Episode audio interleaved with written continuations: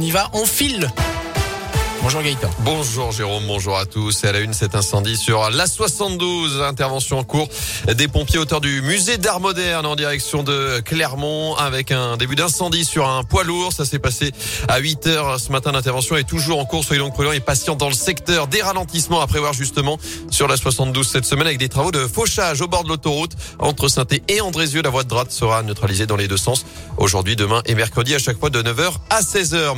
Autre incendie cette fois dans le centre centre-ville de saint avec cette intervention toujours en cours. Là aussi, rue de la République.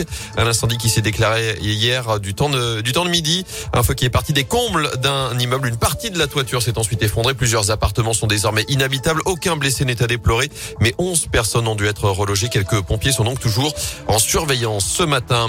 Dans l'actu également, le retour à l'école. Le retour aussi du masque. Jour de reprise pour les enfants ce matin après les vacances de la Toussaint avec le port du masque qui redevient donc obligatoire dans les écoles primaires de 39 départements parmi lesquels la Haute-Loire.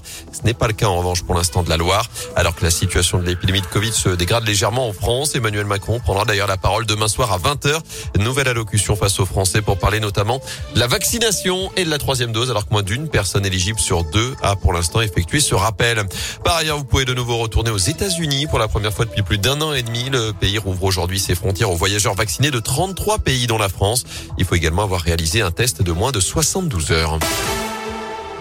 Sport top départ pour l'Open International de Rouen. C'est du tennis et c'est une première. Quelle première puisque le plateau est très intéressant. Des Français connus, des étrangers, des jeunes prometteurs. En tout, 32 joueurs seront dans le nord de la Loire toute cette semaine. Ça débute à 11h ce matin au Scarabée avec des matchs au programme toute la journée et les deux plus belles affiches en prime time le soir. Robin Asport est le co-organisateur de l'Open International de Rouen.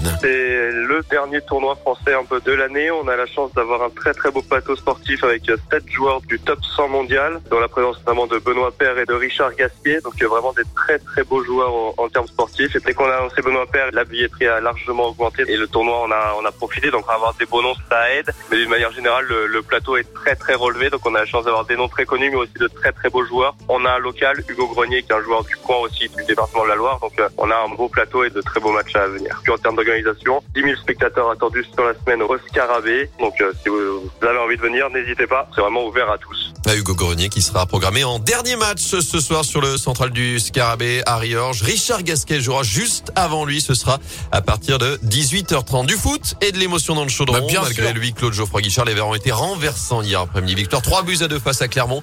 Alors que les Stéphanois étaient menés 2-0 un peu plus de 10 minutes de la fin. Mais Arnaud Nordin, Jean-Philippe Crasso et Seydou ont renversé la situation pour offrir à la SS sa première victoire de la saison à la 95e minute des Stéphanois qui ne sont plus derniers de Ligue 1 ce matin. Par ailleurs, la vente du club va s'accélérer à saint Les candidats potentiels ont jusqu'à ce soir pour déposer leur offre de reprise auprès du cabinet d'audit KPMG. Et d'après nos confrères de but Saint-Etienne, une offre pourrait d'ailleurs venir d'un duo Mathieu Bodmer, Jean-Michel Roussier. Bodmer, ancien joueur des Verts, désormais reconverti comme consultant.